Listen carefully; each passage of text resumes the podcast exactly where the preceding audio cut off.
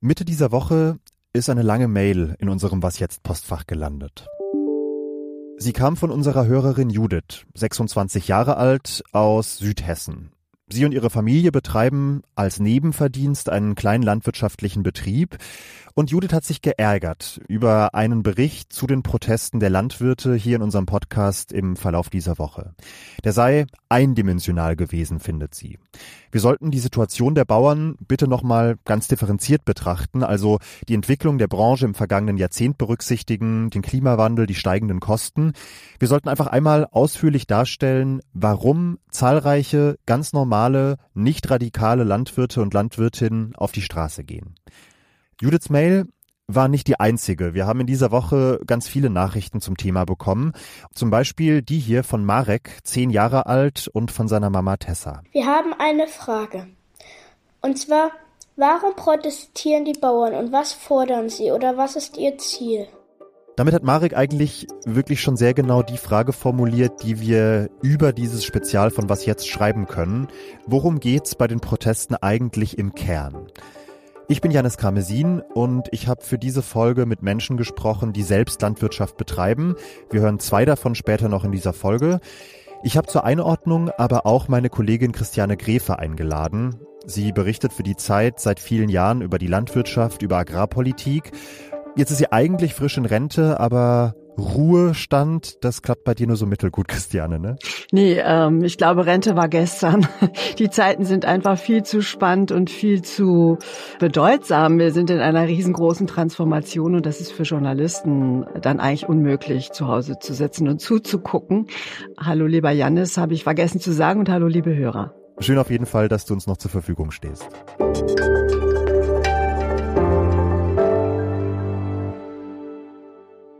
Ich habe meine Recherche mit einer Antwortmail an Judith begonnen, also an die Hörerin, die sich bei uns beschwert hatte.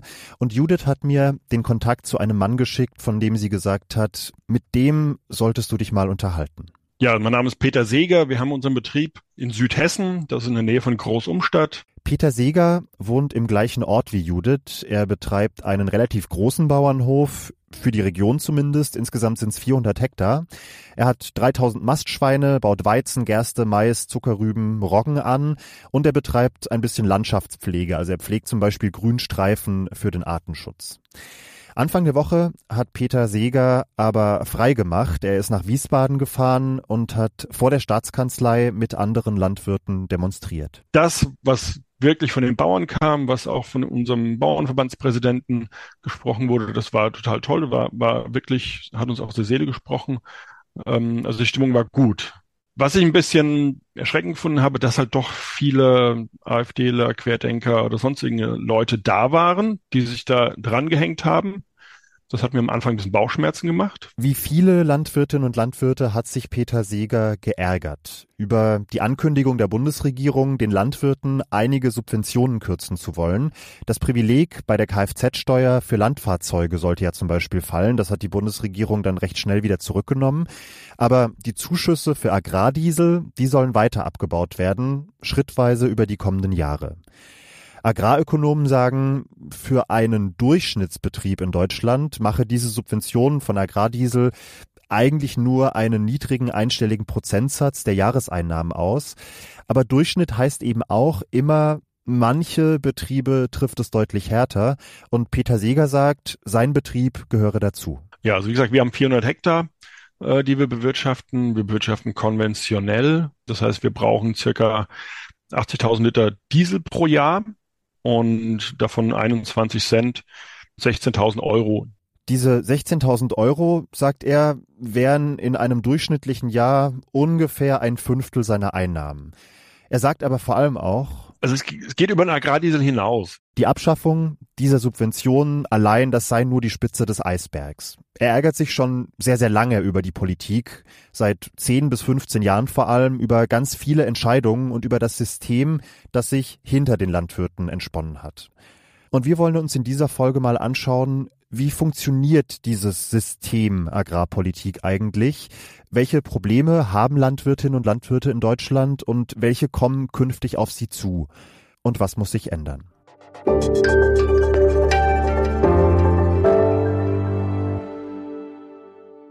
Christiane, erstmal würde ich einmal kurz mit einer Bestandsaufnahme anfangen. Es ging in den letzten Tagen immer wieder eine Zahl, eine Meldung rum, nämlich dass es den Landwirten auf dem Papier eigentlich gerade rekordverdächtig gut gehe. Der Deutsche Bauernverband hat gemeldet, 115.000 Euro habe ein durchschnittlicher landwirtschaftlicher Betrieb in Deutschland im vergangenen Geschäftsjahr gemacht. Das ist ein Anstieg von 45 Prozent. Aber Peter Seeger, der Landwirt, mit dem ich gesprochen habe, sagt, dieser Eindruck täuscht. Vor anderthalb Jahren hatten wir durch den Ukraine-Krieg einen sehr angespannten Markt, was die Getreide anbetraf. Und somit haben wir fast die doppelten Getreidepreise gehabt. Wer gut verkauft hat, hat dann auch gut erlösen können. Aber die Getreidepreise haben sich seit diesem Höhepunkt wieder halbiert.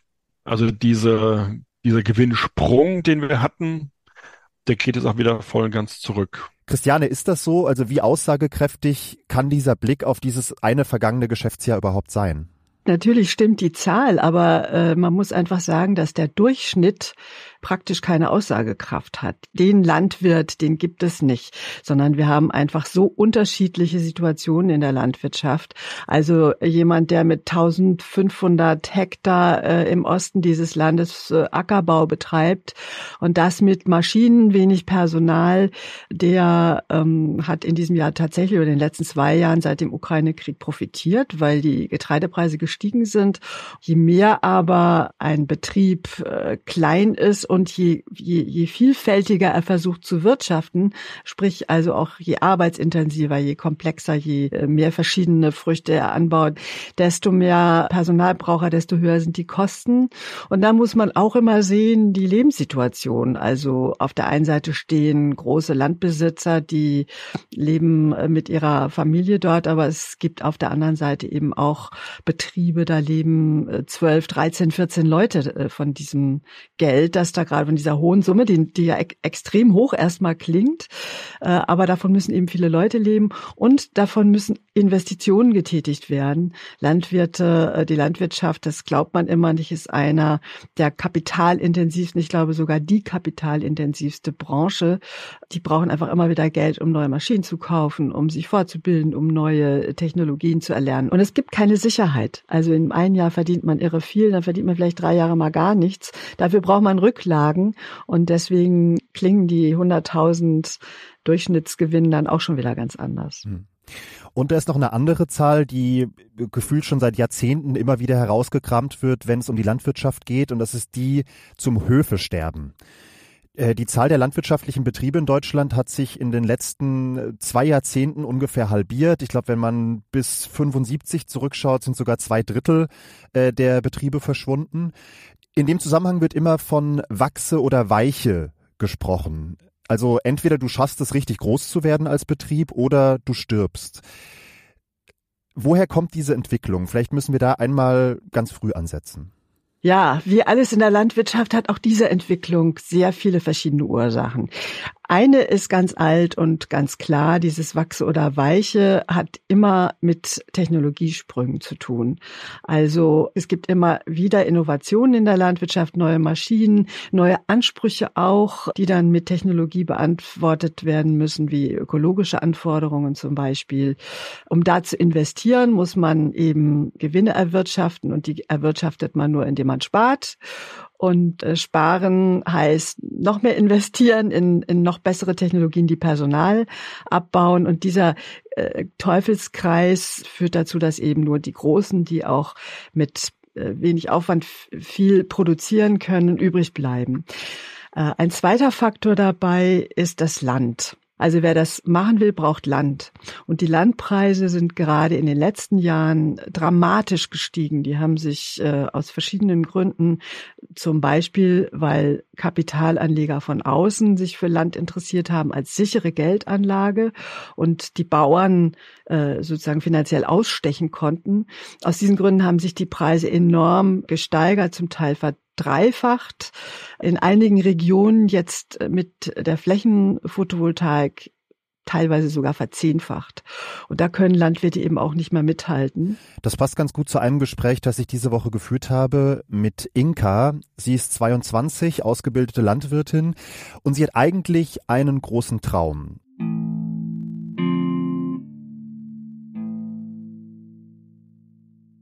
Ich hätte gerne 20 Kühe, um die ich mich kümmere, vielleicht auch 30 einen eigenen Hof, am liebsten am Alpenrand, wobei sie sagt, davon hat sie sich eigentlich schon verabschiedet, gemeinschaftlich geführt mit verschiedenen Menschen, die verschiedene Aufgaben auf diesem Hof übernehmen. Und ich fände es aber super schön, wenn Leute da eine Käserei aufbauen und den, die Milch selber verkäsen, wenn es Leute gibt, die Lust haben, eine Gärtnerei aufzubauen, sodass wir auch noch eigenes Gemüse haben und wo wir auch ja, das Dorf mit verschiedenen Produkten versorgen können.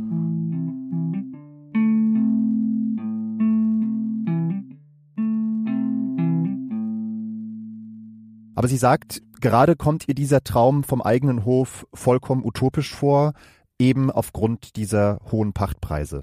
Besonders wenn wir neu anfangen wollen als junge Menschen, eine riesige Herausforderung, das finanzielle Kapital aufzubringen. Das auch für existierende Betriebe, die gerne noch zwei Hektar mehr bewirtschaften wollen, eine Herausforderung. Und um diesem Problem zu begegnen, also jungen Menschen den Einstieg in die Landwirtschaft zu vereinfachen, aber eben auch um kleineren Höfen zu ermöglichen, ein Stück weit zu expandieren, um ein Stück weit profitabler zu sein, schlägt Inka vor, zum Beispiel bei der Grunderwerbssteuer anzusetzen. Also zum Beispiel zu sagen, wer schon viel Land besitzt, zahlt eben auch einen höheren Steuersatz. Was hältst du denn von dem Vorschlag? Ich halte sehr viel davon. Ich glaube, dass es enorm wichtig ist, mehr Gerechtigkeit bei der Verteilung von Land zu erzielen. Und da ist es eine Möglichkeit. Es gibt auch viele andere Möglichkeiten. Also es gibt zum Beispiel den Vorschlag, den Professor Edenhofer vom Institut für Klimafolgenforschung gemacht hat, der Ökonom ist, der sagt, äh, man sollte den Wertzuwachs des Bodens besteuern. Und es gibt auch in einigen Bundesländern das Bemühen, den Flächenbesitz zu begrenzen und äh, auch Pachtpreise zu begrenzen.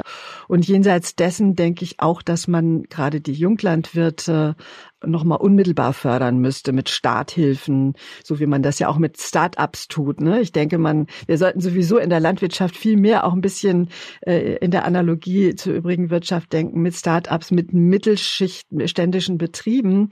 Also Höfe sterben, das heißt, dass die Mittelschicht der Landwirtschaft ausstirbt. Und ich glaube, in keiner anderen Branche würde man das so entspannt hinnehmen, wie man das irgendwie bei der Landwirtschaft tut. Hm. Schauen wir mal darauf, wie wir zu diesem Status quo gekommen sind. Da müssen wir über die politischen Rahmenbedingungen sprechen und äh, wie das in Europa so ist, müssen wir da, glaube ich, einmal auf die europäische Ebene gehen.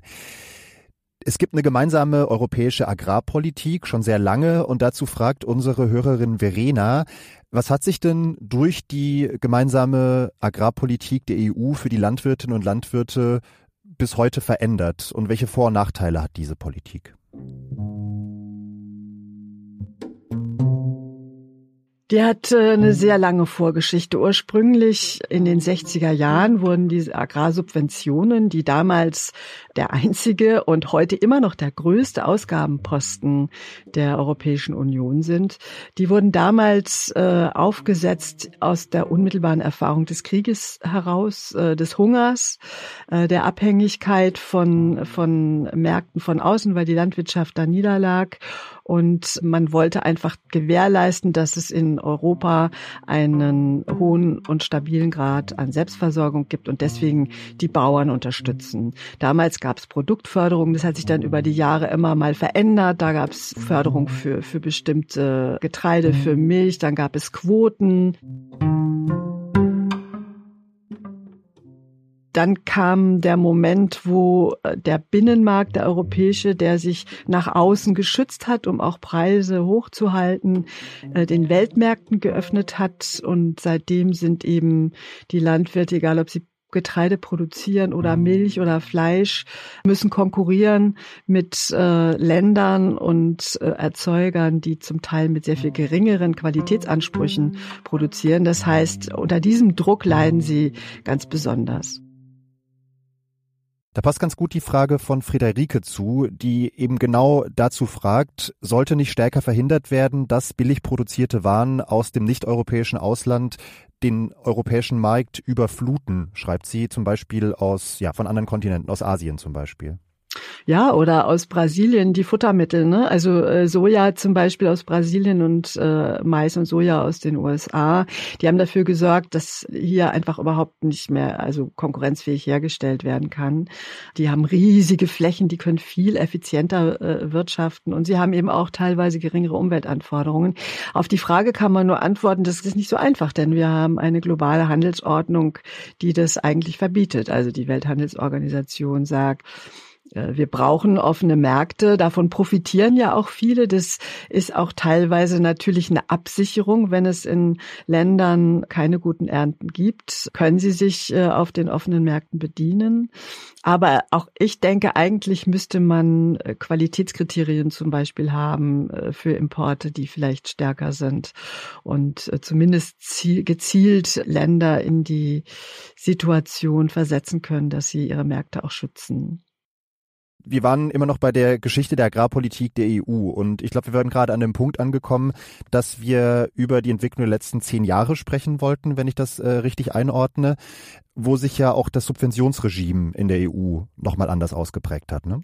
Genau, also es gibt äh, seit langem schon diese sogenannte Flächenförderung, also die Direktzahlungen, die pro Hektar ausgezahlt werden. Und da ist eben die massive Kritik, dass die, dass davon dann entsprechend auch vor allen Dingen die großen Landbesitzer profitieren. Das sind oft noch nicht mal die Landwirte selber, sondern das sind große Agrarunternehmen, das sind aber auch Kirchen, das sind äh, äh, öffentliche Institutionen. Und dann gibt es eben einen anderen Teil, äh, die sogenannte zweite Säule, die dazu da ist, eher die kleineren Strukturen zu fördern, Landschaftsgestaltung äh, zu fördern und ökologische Aspekte, äh, Biolandbau und so weiter zu fördern. Auch die Direktzahlungen, und das ist eben in den letzten paar Jahren passiert, äh, werden mittlerweile an ökologische Kriterien gekoppelt. Die gelten als viel zu schwach, die sind immer wieder abgeschwächt worden. Und da beklagen sich eben viele Landwirte, dass das mit einer Mordsbürokratie verbunden ist und damit haben sie auch schlichtweg recht.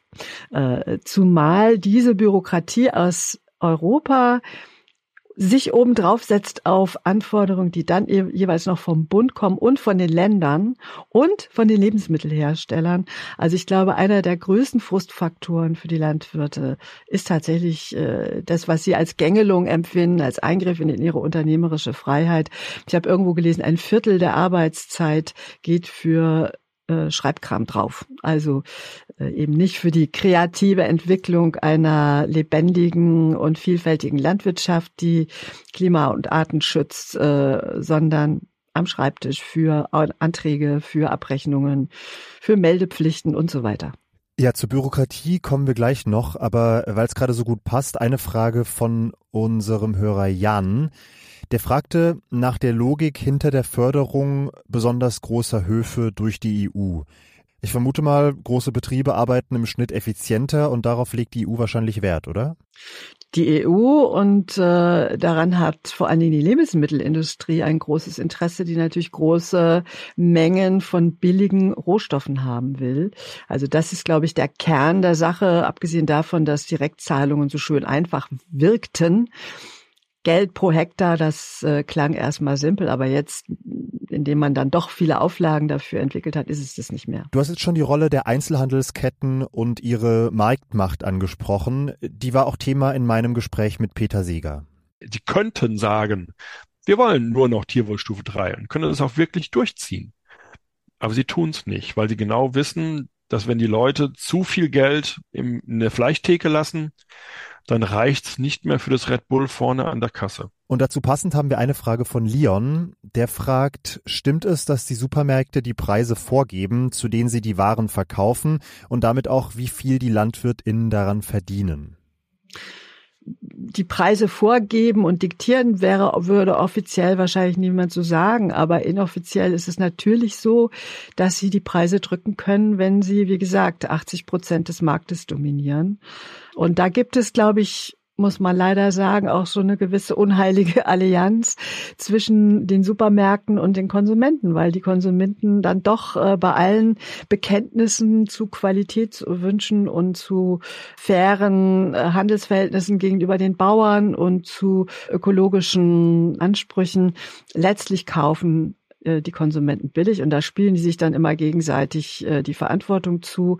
Aber richtig ist, die Marktmacht ist enorm und da muss politisch was passieren. Wie groß sie ist, das weiß man nicht. Es gibt auch keine Transparenz, wie eigentlich genau die Preise verteilt sind. Also wie viel kriegt der äh, Bauer ab von dem, was dann am, äh, an der Ladenkasse gezahlt wird. Da ist halt sehr viel dazwischen vom Marketing äh, bis zu Verarbeitungsschritten rauf und runter.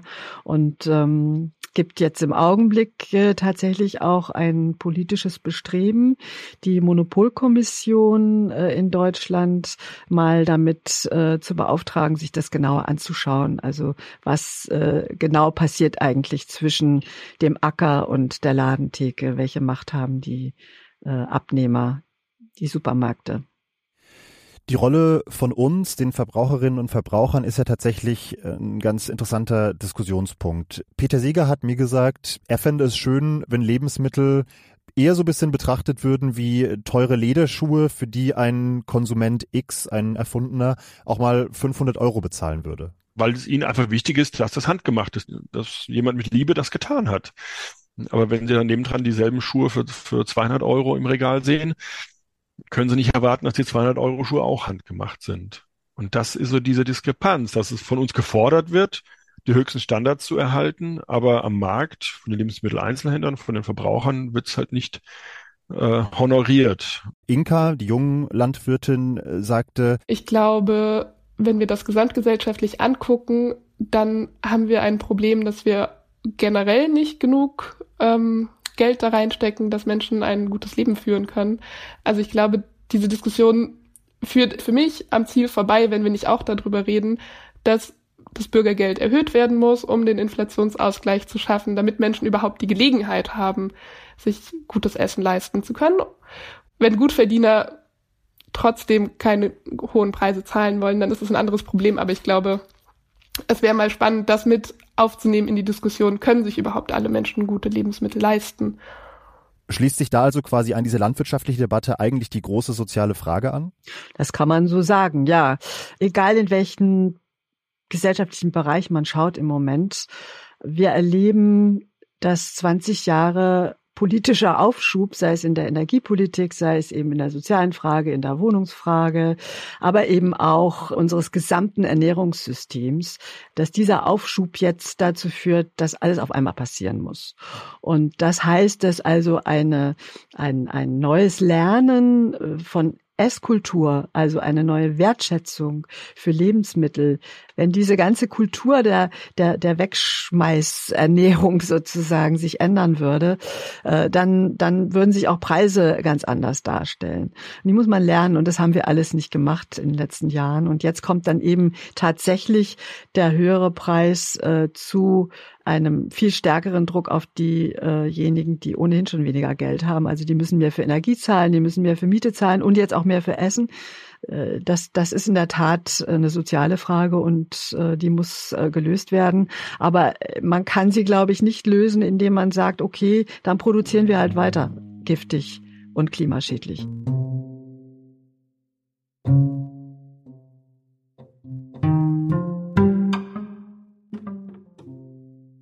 Wir kommen da ja tatsächlich in diese Zielkonflikte, die wir in der gesamten sozialökologischen Transformation in ganz vielen Bereichen sehen. Du hast es eben schon angedeutet. Man hat lange zu wenig getan, nicht nur in der Landwirtschaft und jetzt müssen sehr viele Dinge auf einmal umgesetzt werden und das ist ja einer der Aspekte, worüber sich die Landwirte, wie gesagt, so beschweren, dass sie jetzt in sehr kurzer Zeit mit sehr vielen neuen Aufgaben, sehr vielen neuen Anforderungen, sehr vielen neuen Mindeststandards äh, befasst werden. Das heißt, du sagst, der Ärger darüber, die Überforderung, die ist tatsächlich äh, vollkommen nachvollziehbar und kein einfaches Gejammer. Habe ich dich da richtig verstanden? Absolut. Also ich glaube, es gibt keine Berufsgruppe, die so beansprucht wird.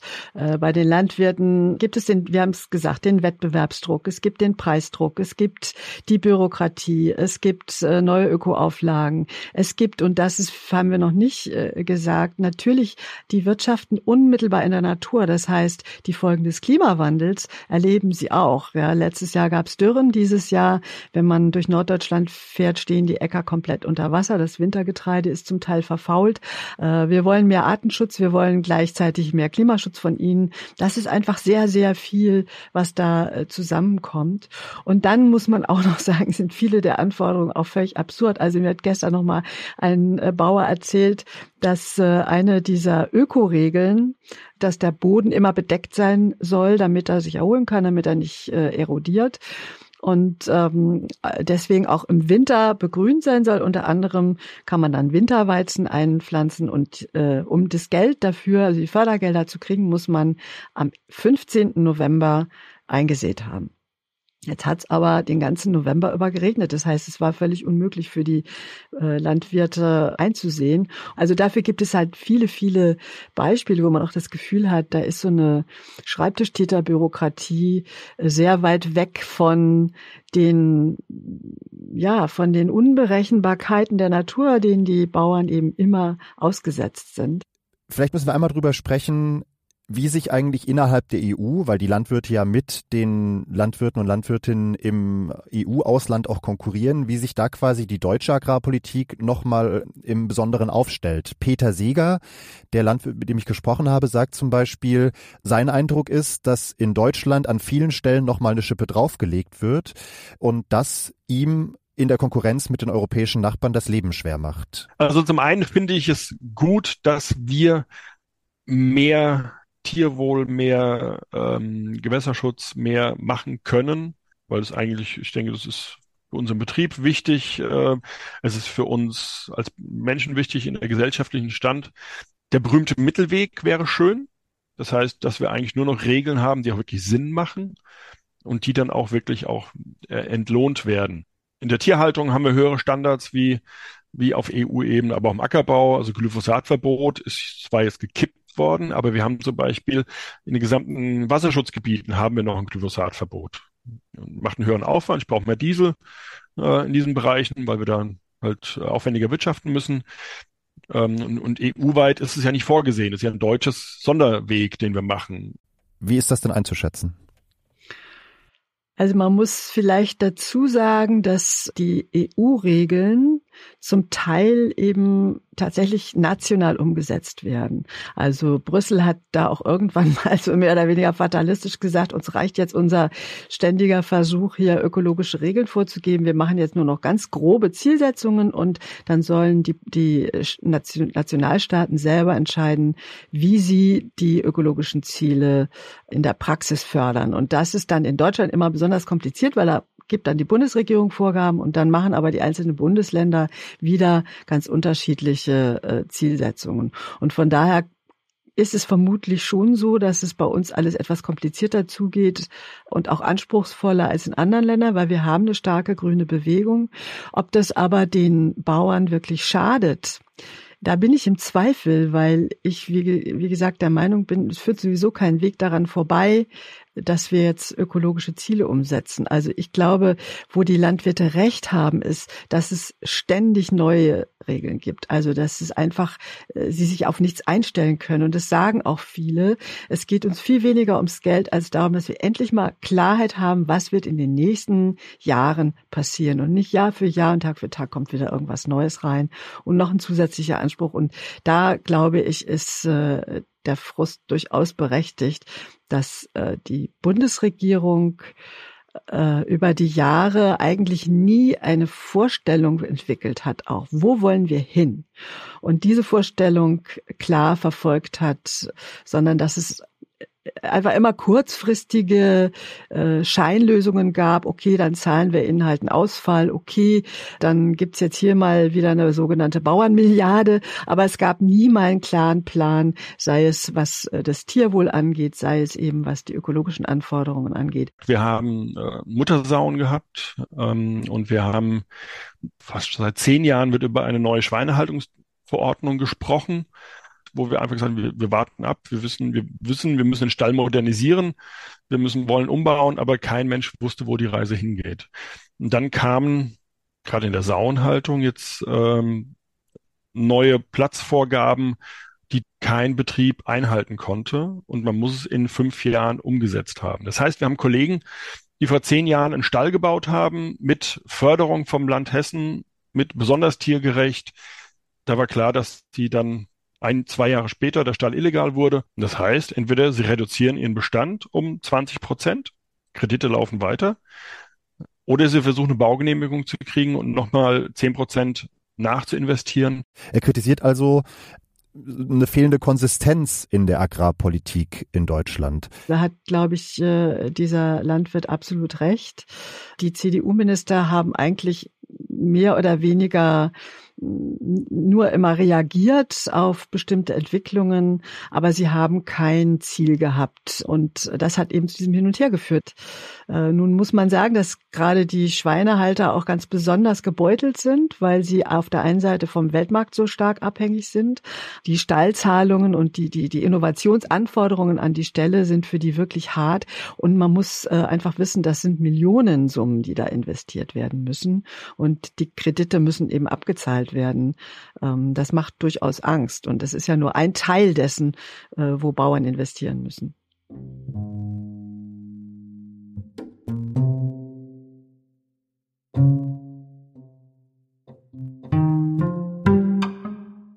Okay, ich fasse es mal so ein bisschen zusammen. Wir haben die ökologischen Krisen dieser Zeit, die die Landwirtschaft mit verursacht, unter denen sie aber auch ganz besonders leidet. Wir suchen einen Weg, diese ökologische Notwendigkeit, was zu ändern und die ökonomischen Zwänge der Landwirtschaft irgendwie unter einen Hut zu kriegen. Und dann müssen wir noch gleichzeitig genug Lebensmittel produzieren und das dann auch noch zu bezahlbaren Preisen, die aber wiederum die Landwirte versorgen. Das ist wirklich, glaube ich, die maximale Komplexität, die man an, an verschiedenen Zielanforderungen haben kann. Und dazu fragt Annika, unsere Hörerin, Gibt es denn eigentlich irgendeine Strategie, ein Strategiepapier, einen Plan aus der Regierung, aus der deutschen Politik, wie die Landwirtschaft sich klimafreundlich ich würde selbst noch ergänzen, umweltfreundlich insgesamt entwickeln kann, verändern muss, der eben gleichzeitig eine gewisse Planungssicherheit für die landwirtschaftlichen Betriebe bietet? Also den gibt's, glaube ich, nicht. Es gibt, glaube ich, nicht den ganz großen Plan. Es gibt eine Diskussion darüber und äh, das ist auch gut so. Also in dem Sinne finde ich diese Proteste ehrlich gesagt auch gar nicht so schlecht, weil man ja sieht, da wird jetzt endlich mal diskutiert über diese Themen. Äh, was es aber gibt, ist aus der letzten Legislaturperiode noch ein Bericht der sogenannten Zukunftskommission Landwirtschaft. Das war der Versuch, äh, mal alle, die von diesem Thema betroffen sind. Und du hast es ja gerade geschildert. Das ist eigentlich jeder. Es ist die Lebensmittelindustrie, es sind die Naturschützer, es sind die Verbraucher, es sind allem voran natürlich die Landwirte, es sind die Landschaftsschützer. Also all diese Gruppen äh, mal an einen Tisch zu setzen. Und es ist dann tatsächlich gelungen, sich auf ein Plateau zu einigen von Diagnosen und auch Bewertungen, äh, hinter die man eigentlich nicht mal zurückgehen sollte und und auch kann, weil alle dem zugestimmt haben. Und da standen ja auch sehr konkrete Handlungsempfehlungen drin, auf die man sich geeinigt hat, trotz dieser sich zu widerstehenden Ziele, die diese einzelnen Akteure normalerweise haben. Zum Beispiel, dass man die Zahl der Tiere langfristig reduzieren muss, dass ein Umbau ohne Überlastung stattfinden muss und auch, dass die Finanzierung dieser Transformation durch gesonderte Abgaben, durch Zusatzkosten auf tierische Produkte, Zucker, verarbeitete Lebensmittel und Co. gestemmt werden muss. Das ist richtig. Also, dass es zum Beispiel äh, Steuern und Abgaben geben muss, das ist in der Tat äh, vorgeschlagen worden.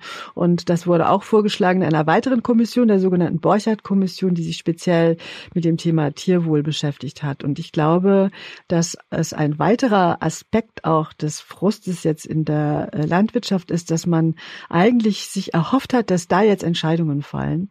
Und da ist eben relativ wenig passiert. Da sind nur Trippelschritte passiert passiert. Und äh, da herrscht auch sehr viel Enttäuschung, dass diese Konzessionen, die auch viele Landwirte von ihrem Weltbild sozusagen, als wir sind die großen Produzenten und wir haben alles immer richtig gemacht, dass diese Konzessionen, die sie gemacht haben, jetzt nicht durch konkrete Planungssicherheit, äh, insbesondere auch gerade bei den beim Stallbau, aber auch in allen anderen Teilen äh, belohnt wird und und dass da so wenig äh, politische äh, Schritte passieren. Ja, das hat Inka tatsächlich fast wortgleich so gesagt. Das ist, glaube ich, ein großer Grund für die Enttäuschung und die Wut, die wir gerade erleben, dass diese Beschlüsse auf dem Tisch liegen und nicht umgesetzt werden. Die Borchert-Kommission hat sich ja meiner Erinnerung nach sogar aufgelöst mit der Begründung, dass ihre Vorschläge verschleppt würden. Wie erklärst du dir das denn, diese, diese politische Gelähmtheit verschiedener Regierungen, dass man da nicht größere Schritte geht, obwohl die Not ja eigentlich so offensichtlich ist? Das liegt nach meiner Beobachtung daran, dass immer, wenn es dann ganz konkret wird, natürlich doch der Widerstand riesengroß ist. Also auf dem Papier hat man sich geeinigt, aber wenn jetzt jemand sagt, die, die Zahl der Tiere muss äh, gesenkt werden, wenn jetzt jemand äh, sagt, wir wollen die Mehrwertsteuer auf äh, Fleisch erhöhen und auf andere Produkte senken. Dann läuft natürlich sofort wieder irgendeine Interessengruppe Sturm dagegen. Das darf aber aus meiner Sicht kein Hinderungsgrund sein. Das ist einfach, äh, glaube ich, ein in, in, in allen politischen Bereichen großes Problem, dass zu wenig Mut ist, damit zu leben, dass man halt irgendjemandem immer wehtut wenn man einen Wandel erzeugt. Und das führt dazu, dass äh, am Schluss äh, alles diffus bleibt und alle das Gefühl haben, es, es ist ihnen wehgetan worden. Also es, es führt einfach zu einer Stagnation, unter der alle leiden. Und äh, da ist einfach zu wenig Mut in der Politik. Und zu wenig Geld, muss man, glaube ich, sagen. Da kommen wir wieder auf eine aktuelle Debatte, die Schuldenbremse. Der Investitionsbedarf ist auch hier riesig, aber ohne zusätzliche Einnahmen äh, wird es das Geld wahrscheinlich erstmal nicht geben, um diese Schritte fortzuführen. Ne? Ja, das Gegenteil ist der Fall. Also es wird halt jetzt gekürzt und gestrichen. Und äh, den Mehraufwand, den man bräuchte, um die Landwirtschaft äh, zu verändern, äh, wird man so ohne weiteres auch nicht bringen. Aber letztlich sind das alles Verteilungskämpfe. Und ich glaube, wir brauchen da einfach eine Diskussion, wo wir die Prioritäten setzen. Also es gibt dann immer diese Streichlisten, wo überall ein bisschen wegkommt. Und aus meiner Sicht vergessen wir dabei zu sehr, dass es bei Wasser, Boden und Artenvielfalt auch letztlich um unsere Existenz geht.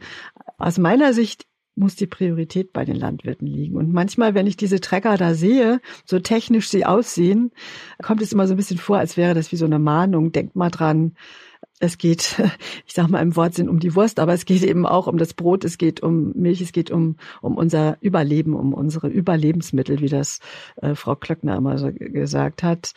Diese Priorität äh, würde ich jedenfalls setzen, auch wenn sie uns dann vielleicht ein paar Urlaubstage kostet, weil die Lebensmittel teurer werden.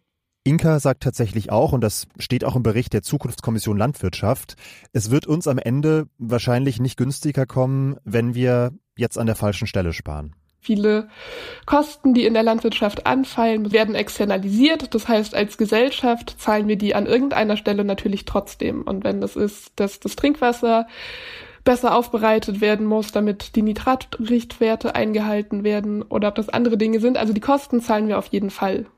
So, Christiane, letzte Frage. Ähm, für die kommende Woche hat die Bundesregierung jetzt angekündigt, sich nochmal intensiv mit äh, Vertretern der Bauernverbände zusammenzusetzen. Ist das eine Symbolik oder hast du jetzt aus Hintergrundgesprächen, die du zuletzt geführt hast, das Gefühl, diese Proteste dieser Woche haben schon nochmal eine andere Dringlichkeit vermittelt in Richtung der Politik?